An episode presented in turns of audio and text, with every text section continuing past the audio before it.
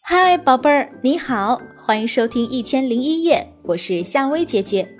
又到了夏薇姐姐和宝贝们讲故事的时间了。如果想听到夏薇姐姐更多的睡前故事，宝贝们可以搜索关注夏薇姐姐的睡前故事。今天晚上，夏薇姐姐要和宝贝们讲的这个故事，名字就叫做《三个富翁》。从前有这么三个富翁，他们相约一起进城。各自用重金买了一件极为贵重的皮袍。回来的路上，天气突然变冷，他们便将新买的皮袍穿在了身上。走着走着，眼看就要下雨，怎么好让自己的皮袍被雨淋湿呢？三个人同时这么想着，便就近到一个庙子里暂时的躲避一下。他们刚进庙门。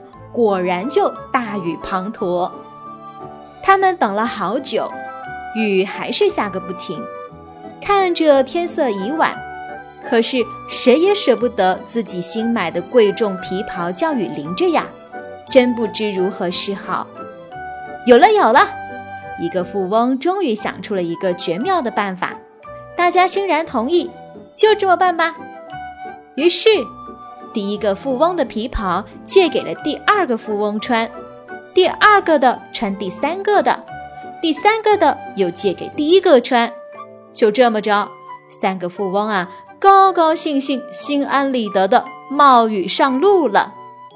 这三个人想的都一样，我穿的皮袍反正是别人的，淋坏了也没有关系，一点儿也不觉得心痛。好了，宝贝儿。今晚的故事呢，就讲到这啦，睡吧，晚安。